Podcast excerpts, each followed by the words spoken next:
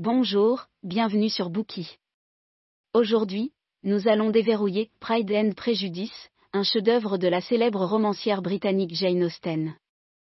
En 2003, un sondage réalisé par la British Broadcasting Corporation a permis d'établir une liste des 100 romans les plus appréciés de la nation. Orgueil et préjugés a été classé deuxième. Le roman a été écrit il y a plus de 200 ans, à la fin du XVIIIe siècle.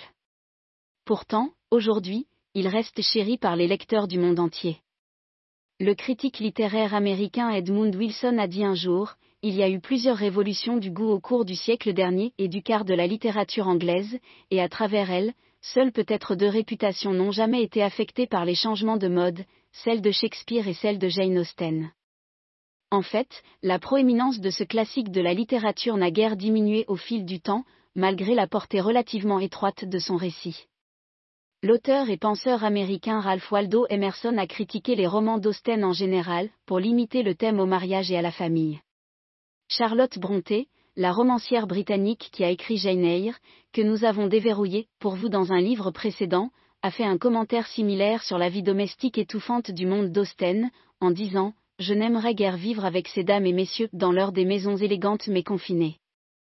En effet, au cours de sa vie, Austen a écrit six romans et tous, sans exception, se concentrent sur le mariage et la famille. Pride and Prejudice, le roman que nous interprétons aujourd'hui, suit ce schéma, racontant les romances et les expériences conjugales de quatre jeunes couples. Austen avait le don d'évoquer des sujets apparemment insignifiants dans ses écrits. Dans ses propres mots, elle l'a dit ainsi, trois ou quatre familles dans un village de campagne, c'est la chose sur laquelle travailler. À une occasion, quelqu'un lui a suggéré d'essayer d'essayer d'autres genres littéraires, mais elle a refusé cette suggestion avec tact en disant Non, je dois garder mon propre style et continuer à ma manière. La préférence d'Austen pour écrire sur le mariage et la famille est indissociable de son expérience personnelle.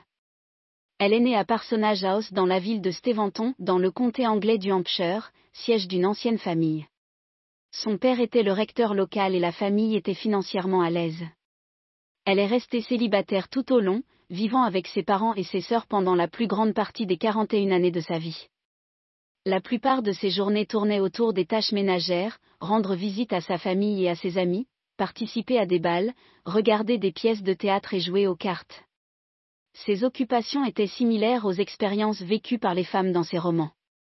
Et ses soucis quotidiens sont également parallèles aux préoccupations des femmes sur lesquelles elle a écrit, des vêtements à la mode, des commérages de voisinage, des amis intéressants et de beaux messieurs.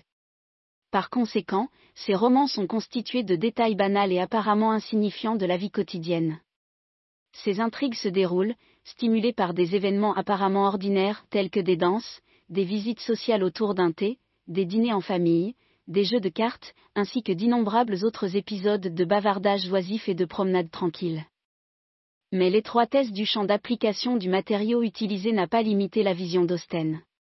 Peut-être que les propres perspectives d'Austen sont mieux représentées par quelque chose dit par Elizabeth Bennet, la protagoniste féminine de Pride and Prejudice. Quand son amoureux Darcy lui dit, le pays ne peut en général fournir que peu de sujets pour une telle étude. Dans un quartier de campagne, on évolue dans une société très confinée et invariable. Elisabeth répond, mais les gens eux-mêmes changent tellement, qu'il y a quelque chose de nouveau à observer en eux, pour toujours. Même s'il y avait des limites au type de personnages sur lesquels Austen a écrit, elle pouvait toujours à travers eux révéler des aspects de la théâtralité de la vie. Elle a écrit sur les facettes universelles et multiples de la nature humaine. Nous allons maintenant partager notre interprétation du roman en trois parties nous découvrirons comment la simple histoire de mariage et de famille d'Austen a résisté à l'épreuve du temps et a continué à toucher le cœur de tant de personnes, jusqu'à nos jours. Dans la première partie, nous vous fournirons un résumé de l'intrigue du roman. Dans la deuxième partie, nous interpréterons pour vous la façon dont Jane Austen a transmis diverses perspectives sur le mariage dans le roman.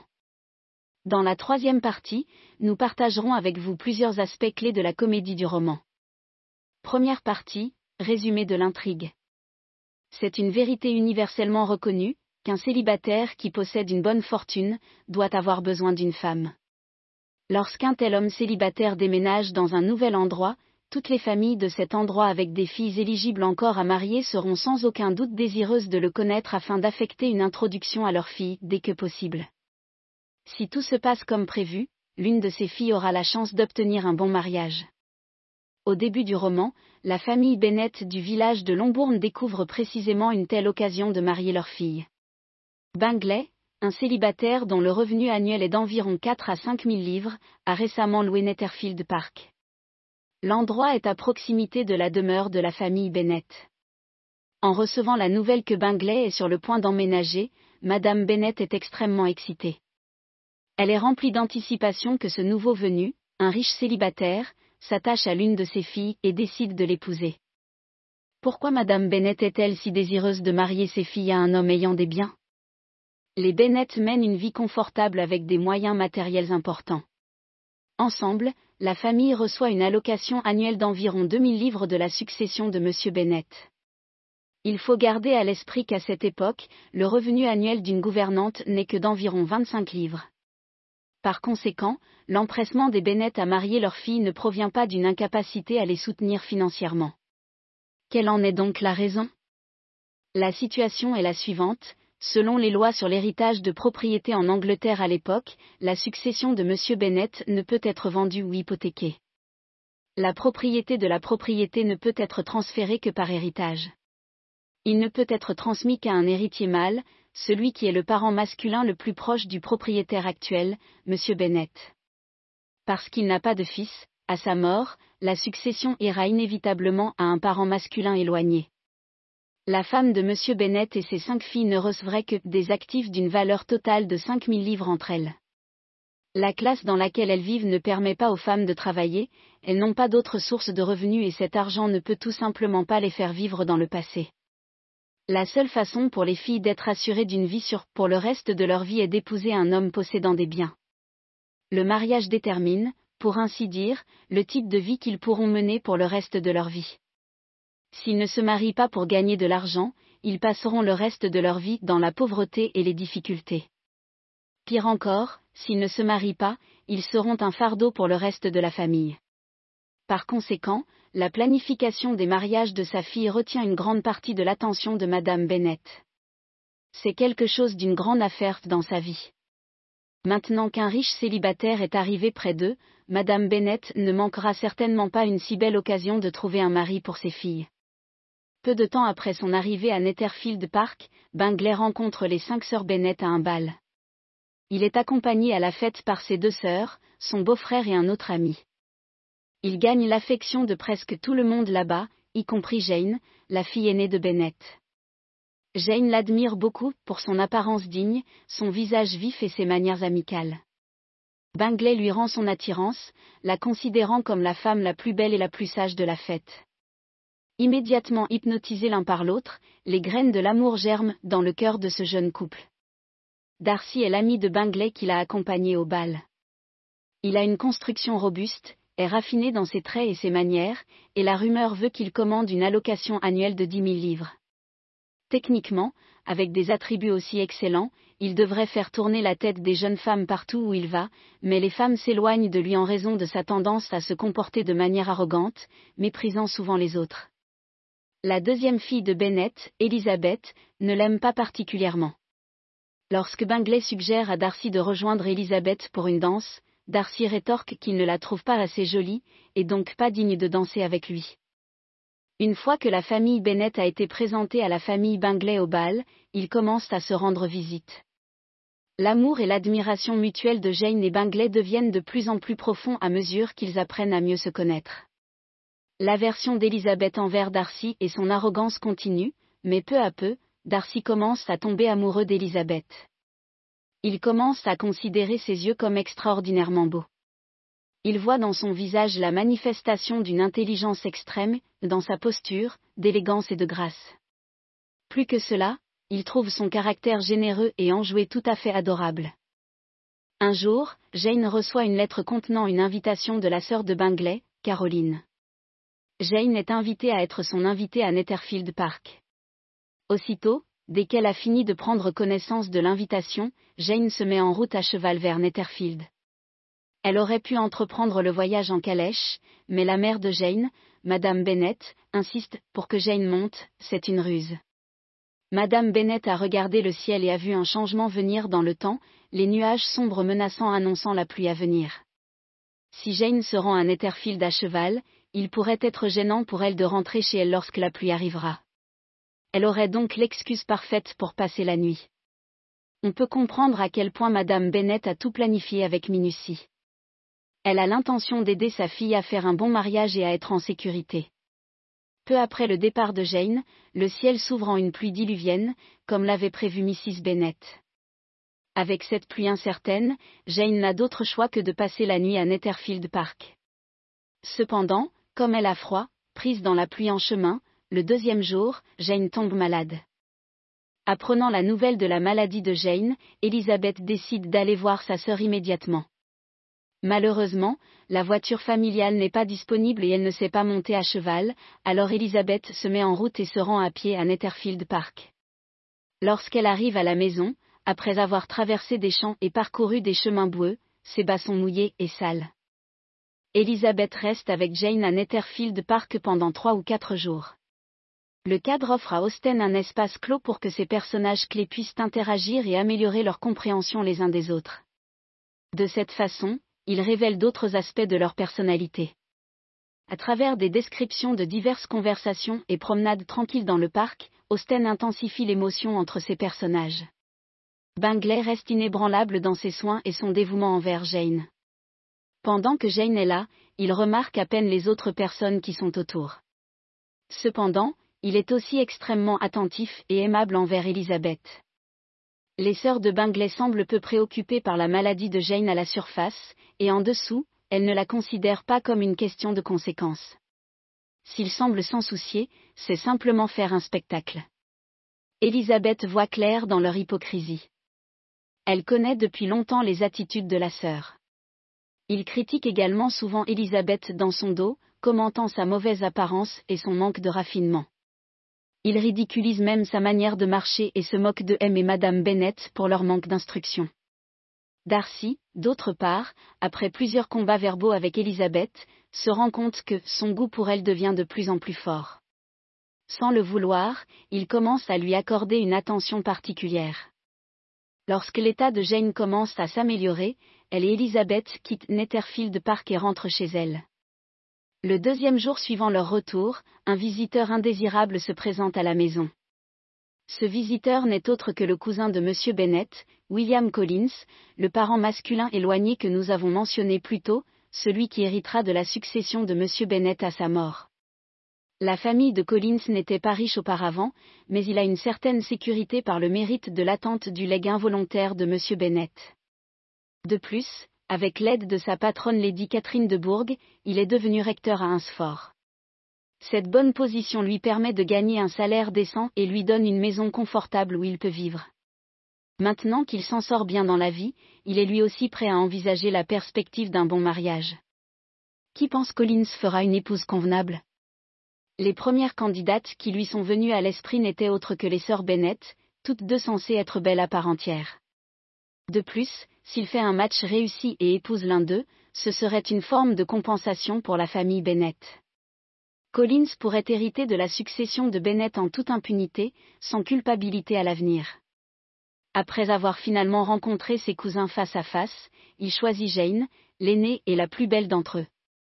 Cependant, dès qu'il apprend que Jane est déjà amoureuse d'un autre prétendant potentiel, il change d'allégeance et courtise la sœur de Jane, Elizabeth, juste derrière Jane en âge et en beauté. Cette décision, bien sûr, envoie Madame Bennett sur la lune avec joie. Elle s'imagine pouvoir marier ses deux filles très bientôt. Cependant, les sœurs Bennett n'apprécient pas du tout Collins. Collins est guindé, démodé et pédant. Il parle sans cesse de la générosité et de la gentillesse de l'honorable Lady Catherine de Bourg et de la satisfaction qu'il tire de ses jardins et de sa propriété à Hunsfort. Bien sûr, il ne néglige jamais non plus de poursuivre assidûment ses fonctions de recteur. Pendant les bavardages après un repas, il profite de chaque occasion pour prêcher aux sœurs les enseignements des saints et pontifier sur d'autres morales démodées. Ses sermons après le dîner sont tels qu'Élisabeth et Jane le trouvent complètement exaspérant. Heureusement, il rencontre bientôt un nouvel ami, George Wickham, un jeune officier militaire beaucoup plus sympathique. Ses interactions avec les sœurs sont une source de grande joie qui leur procure un excellent divertissement. Wickham est beau. En apparence, ses traits sont impeccables. Non seulement cela, mais il est aussi d'une sincérité désarmante dans ses manières et juste dans son comportement. Par conséquent, il gagne rapidement les affections d'Elisabeth. Son ouverture l'amène à confier ses antécédents familiaux malheureux à Elisabeth, cela lui vaut la sympathie. Selon le récit de Wickham, son père avait l'habitude d'aider le père de Darcy. Wickham est le filleul de feu Monsieur Darcy, qu'il aimait beaucoup. Lorsque l'ancien Monsieur Darcy est décédé, il a laissé un testament, qui ordonnait à Darcy d'aider Wickham à prendre les ordres sacrés et à devenir membre du clergé. Cependant, Darcy n'a pas réalisé le souhait de son père. Darcy était étroit d'esprit et jaloux. Il en voulait à Wickham. Quand Elisabeth entend cette histoire, son impression de Darcy s'aggrave et ses sentiments de sympathie envers Wickham grandissent. Darcy est devenue totalement arrogante dans le cœur d'Elisabeth, une personne froide, égoïste et complice. Elisabeth découvre également que la patronne de Collins, Lady Catherine de Bourgh, n'est autre que la tante de Darcy et Darcy est fêté d'épouser Mademoiselle de Bourg à l'avenir afin que les deux familles puissent combiner leurs atouts substantiels. À ce stade, Austen a décrit la dynamique des relations entre ces personnages clés et les a étoffés. La paire de Jane et Bingley partagent une admiration mutuelle, Collins est sur le point de proposer à Elizabeth, et Darcy et Wickham débattent s'ils vont aller plus loin dans leurs relations respectives avec Elizabeth. Mademoiselle de Brooke pourrait aussi épouser Darcy. Austen a généré beaucoup de suspense pour ses lecteurs avec ses scénarios fluides. Jane et Bingley réussiront-ils à se marier? Elizabeth pourrait-elle accepter la proposition de Collins? Darcy et Wickham poursuivront-ils Elizabeth à la place? Continuons et voyons comment l'histoire se déroule. Après avoir assisté à plusieurs dîners et bals avec les sœurs Bennet, Collins demande finalement Elizabeth en mariage. D'une manière tout à fait naturelle, il expose les trois raisons pour lesquelles il veut l'épouser. Il confie généreusement à Elisabeth que, si elle dit oui, il n'aura aucune demande concernant sa dot. Pourtant, même dans ses rêves les plus fous, ce qu'il ne parvient pas à anticiper, ce sont les sentiments d'Elisabeth. Il ne pouvait tout simplement pas concevoir qu'elle ignorerait toutes ses qualités exceptionnelles. Elle rejette sa proposition bien intentionnée car, comme elle le dit, les sentiments à tous égards l'interdisent. Lorsque Mrs. Bennet voit sa propre fille, incapable de voir ce qui est le mieux pour elle, ruiner l'opportunité et le potentiel d'un excellent parti, juste comme ça, elle est enragée, tellement enragée qu'elle tombe malade. Pourtant, malgré cette proposition ratée, Collins n'abandonne pas sa quête d'une épouse. Très vite, il change à nouveau de cible. Cette fois, il dirige son intention amoureuse vers la bonne amie d'Elizabeth, Charlotte Lucas. Collins lui transmet ses sentiments et ses intentions. Cette fois, ses avances sont beaucoup plus réussies. À peine deux jours s'écoulent avant qu'il ne conquiert le cœur de Charlotte. Il demande sa main en mariage et elle accepte. Lorsque cette nouvelle parvient à Elisabeth et Madame Bennet, elles sont toutes les deux furieuses, Elisabeth, parce qu'elle ne peut pas croire que Charlotte soit réellement tombée amoureuse d'un imbécile comme Collins, Madame Bennet parce qu'elles ont laissé échapper une si excellente opportunité de mariage, pour rien. Comme le dit le proverbe, les mauvaises choses viennent toujours par trois. Après la ruine des perspectives de mariage d'Elisabeth, Jane, qui semblait initialement profiter des opportunités les plus prometteuses à cet égard, subit un revers majeur, ses espoirs déçus. Jane avait reçu une lettre de Caroline, l'informant que toute la famille devait passer l'hiver à Londres et ne reviendrait pas à Netherfield Park de sitôt. Jane se rend bientôt à Londres et tente de rendre visite à Bingley. Cependant, dans sa quête pour le voir, elle rencontre une forte résistance de la part des sœurs de Bingley. Et, juste comme ça, les deux filles sur lesquelles Madame Bennet avait misé ses espoirs, Jane et Elizabeth, avaient toutes deux perdu leur chance d'un bon mariage. Les rêves de Madame Bennet ont été anéantis. Après le départ des familles Collins et Bingle, Elizabeth commence à développer une relation plus étroite avec Wickham. Cependant, Juste au moment où Elisabeth commence à envisager la possibilité que ce soit un match sérieux, il professe son amour à quelqu'un d'autre. L'objet de ses affections est une jeune femme riche. Si Wickham parvient à gagner sa main, il pourrait potentiellement acquérir des actifs d'une valeur de 10 000 livres. En comparaison, Elisabeth est tout simplement trop pauvre. Elisabeth ne blâme en aucune façon Wickham. Pour un homme comme Wickham, sans atout à son nom, Elisabeth ne peut que concéder qu'il fait le choix le plus raisonnable. Elisabeth rend visite à la maison Collins à Hunsford, essayant de se distraire de sa romance ratée. Là, elle rencontre Darcy avec son cousin, le colonel Fitzwilliam. Elisabeth apprend une autre des transgressions de Darcy par Fitzwilliam. La connaissance ajoute à son autre contre Darcy qui doivent encore se dissiper. Il semble que Darcy soit intervenu dans les affaires de Bingley, recourant à quelques astuces sournoises pour interrompre la relation de Bingley avec Jane. Darcy a estimé que certaines des qualités de Jane n'étaient pas à la hauteur, donc elle ne serait pas une épouse convenable pour Bingley. Lorsqu'elle découvre que sa sœur a été lésée sans faute de sa part, et que ce n'est nul autre que Darcy qui a détruit son bonheur à elle seule, le ressentiment d'Elisabeth envers lui devient d'autant plus profond. Elisabeth ne pouvait guère prévoir ce qui se passerait ensuite. Darcy lui avoue son amour et demande même la main d'Elisabeth en mariage. Au début, elle est prise par surprise. Il ne lui est jamais venu à l'esprit que Darcy nourrisse de tels sentiments. La surprise, cependant, se transforme très rapidement en colère lorsqu'elle se rend compte que même lorsqu'il lui propose, Darcy ne peut pas se débarrasser de son emphase totale. D'un côté, il avoue ses sentiments forts, mais de l'autre, il dit qu'il ne devrait pas tomber amoureux d'elle parce qu'elle vient d'un milieu inférieur. Il apparaît comme arrogant et impudent. Tout au long de tout cela, il maintient l'apparence de celui qui est inattaquable, entièrement convaincu qu'il obtiendra ce qu'il veut. Il tient pour acquis qu'Elisabeth serait ravie. La réaction naturelle de toute femme poursuivie par quelqu'un comme lui. Elisabeth est indignée et le refuse durement, en même temps, elle précise qu'elle lui reproche d'avoir creusé un fossé entre Jane et Bingley et d'avoir blessé Wickham. Pour la première fois, Darcy se rend compte de la piètre impression qu'Elisabeth a de lui. Simultanément, il devient introspectif et conscient qu'il a dû en effet se montrer incroyablement pompeux dans le passé, étant donné qu'il a toujours méprisé les personnes des classes sociales inférieures. Darcy en voulait aux personnes mal éduquées et n'était jamais disposé à être courtois envers qui que ce soit. En ce qui concerne l'affaire Bingley, il s'était également empressé de prendre les choses en main. Il n'aurait jamais dû se comporter comme ça. Il écrit une lettre à Elisabeth il y exprime sa culpabilité quant à son attitude envers Jane. Il défend ses intentions initiales et explique clairement tout ce qui s'est passé avec Wickham. Bingley était incroyablement épris de Jane, c'est pourquoi il a décidé d'entraver leur liaison.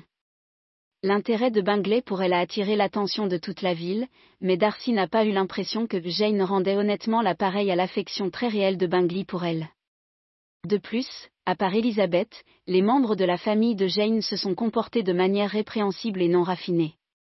C'est donc avec le bonheur futur de son ami à l'esprit que Darcy a utilisé tous ses pouvoirs de persuasion pour exhorter Bingley à quitter Jane. Darcy admet qu'il a délibérément caché la connaissance de la visite de Jane à Londres à Bingley. Cela explique pourquoi Bingley n'a jamais fait un seul effort pour rechercher Janou pendant son séjour à Londres. Merci d'avoir écouté. Vérifiez le lien ci-dessous pour déverrouiller le contenu complet.